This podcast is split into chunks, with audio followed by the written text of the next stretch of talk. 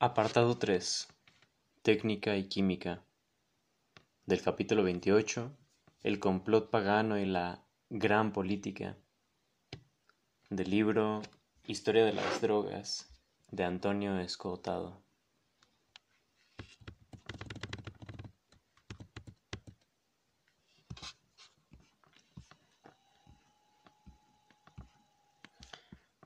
En cielo e infierno 1956, Huxley quiso precisar las relaciones entre el éxtasis químicamente inducido y el misticismo, a la vez que el carácter en modo alguno solo eufórico del viaje químico. Por supuesto, la experiencia visionaria lleva consigo superar diversas formas del miedo y en esa misma medida demanda coraje y sinceridad si el sujeto no quiere zambullirse en el horror.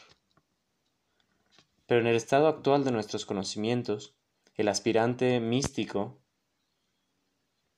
que recurriera al ayuno prolongado y a la autoflagelación obraría de modo tan insensato como el aspirante a cocinero que quemó la casa para asar un cerdo. Lo nuclear de la experiencia visionaria reside en poner de manifiesto otra vez el más allá en el más acá, la unidad del mundo. Dice que la percepción es o por lo menos puede ser, debería ser, lo mismo que la revelación, que la realidad brilla en toda apariencia.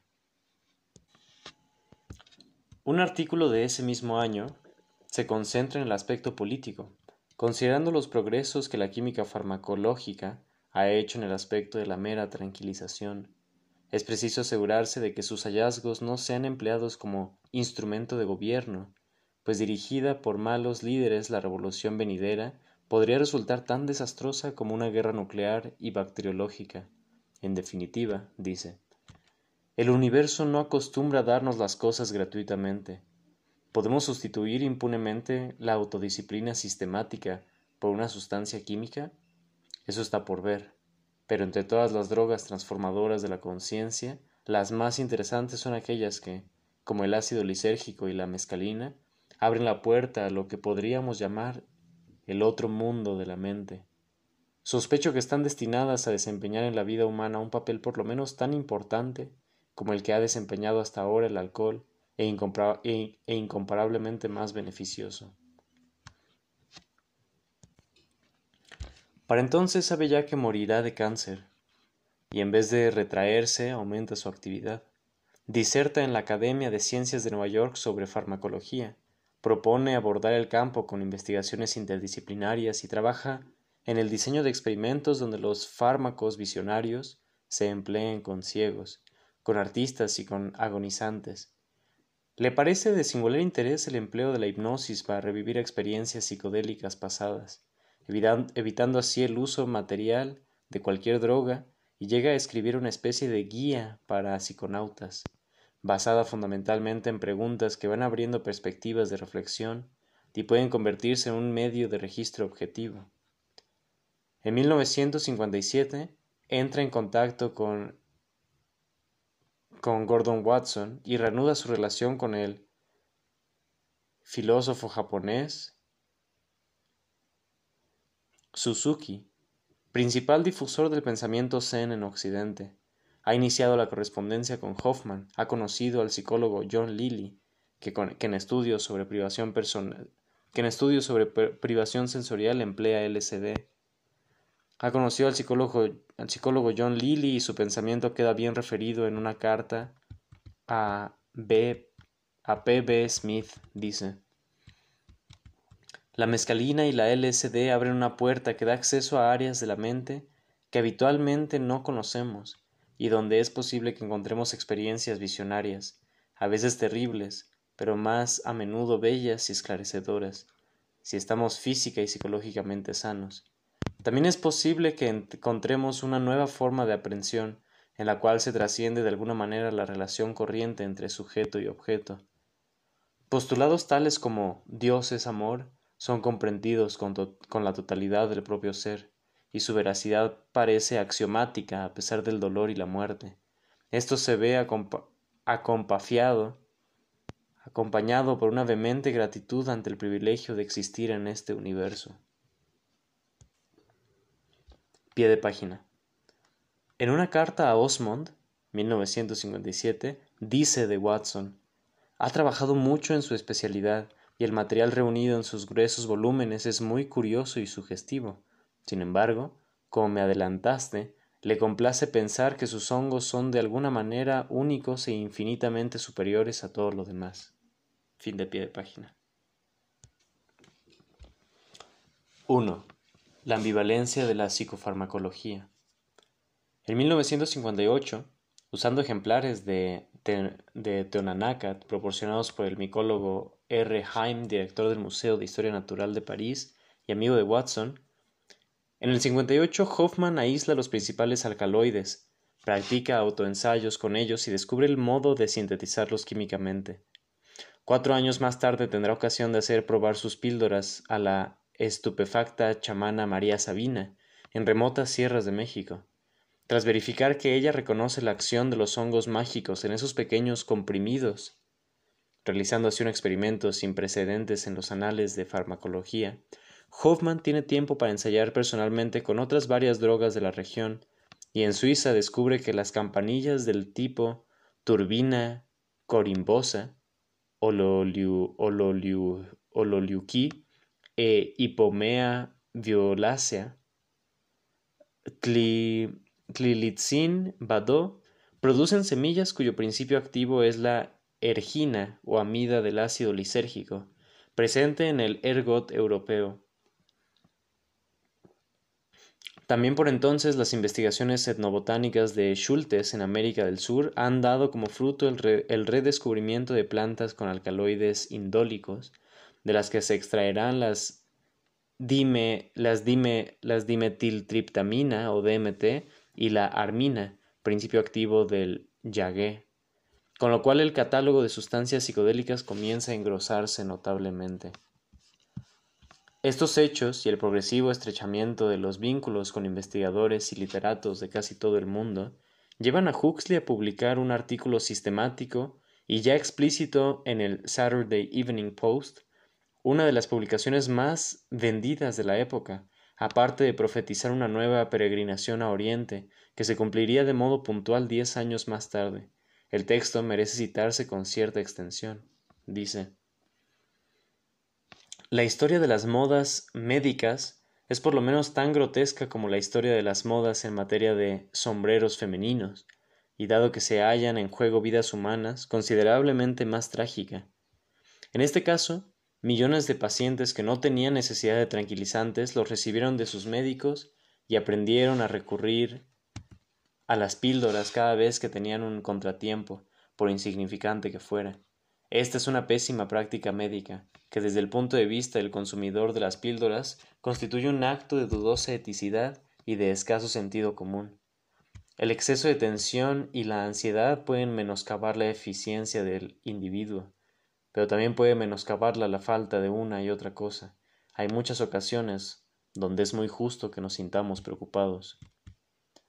Una droga capaz de hacer que la, gente, se sienta feliz o indiferente en situaciones donde normalmente se sentiría desdichada sería una bendición, pero una bendición erizada de graves riesgos políticos.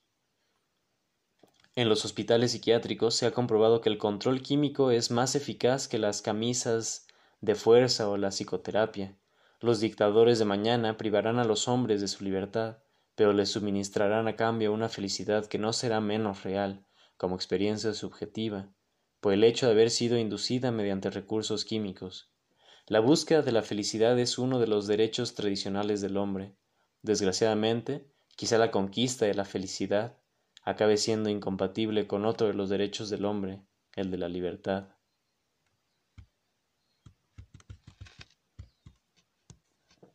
Esto es de el artículo Drugs That Shape Men's Minds de Huxley en 1960.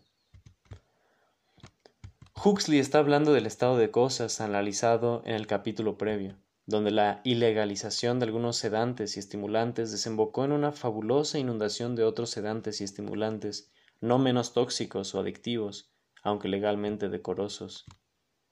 Continúa.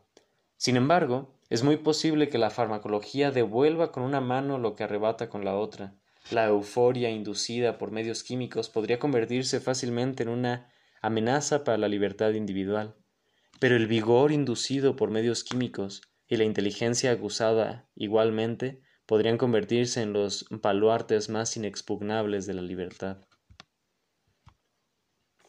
Tras examinar algunos otros fármacos entonces investigados, la última parte del artículo versa sobre los problemas religiosos que plantearán los nuevos transformadores de la mente, siendo esta la parte más combativa.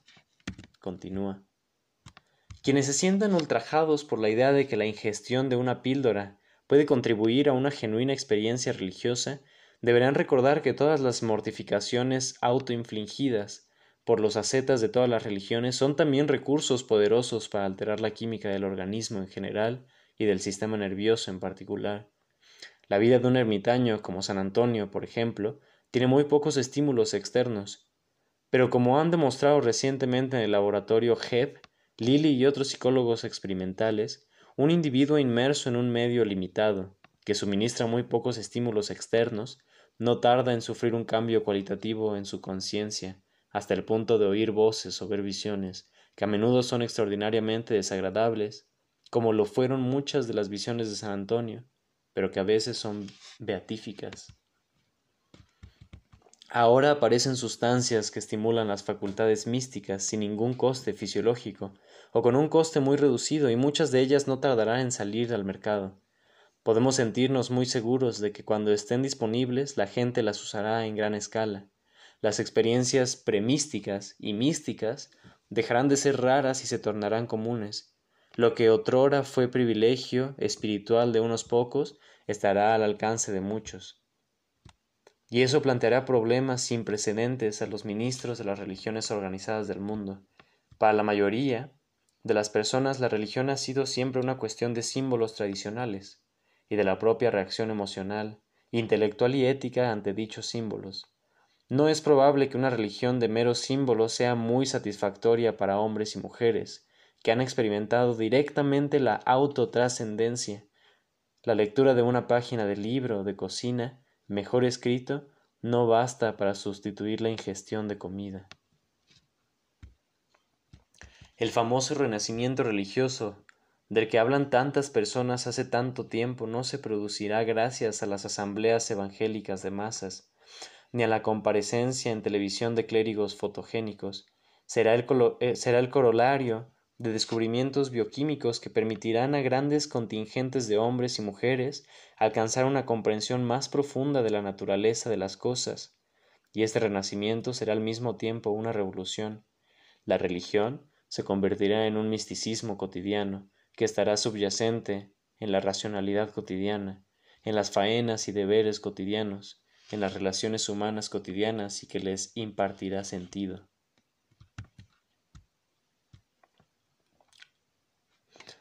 Con la aparición de este texto puede decirse que el complot pagano ha dejado de ser algo en gran medida inconsciente, a la moda médico-legal que atiborra a los individuos de tranquilizantes y excitantes con metas de embrutecimiento o continuidad en la explotación de sí mismos, el grupo de quienes conocen otras drogas opone, en nombre de la salud, de la solidaridad civil real y del conocimiento, opone la aventura del viaje al espacio interior, Dentro de este grupo hay una notable heterogeneidad que abarca desde el platonismo de Gordon Watson hasta las posturas pragmáticas de Graves o Koesteler, desde las inclinaciones orientalistas de Watts y el propio Huxley a las construcciones más aristotélicas de Bateson, Junga y Hoffman, desde el empleo casi técnico hecho por artistas como Dalí, Paz y Michaux, hasta las investigaciones etnológicas de botánicos, de botánicos botánicos como Schultes y Heim,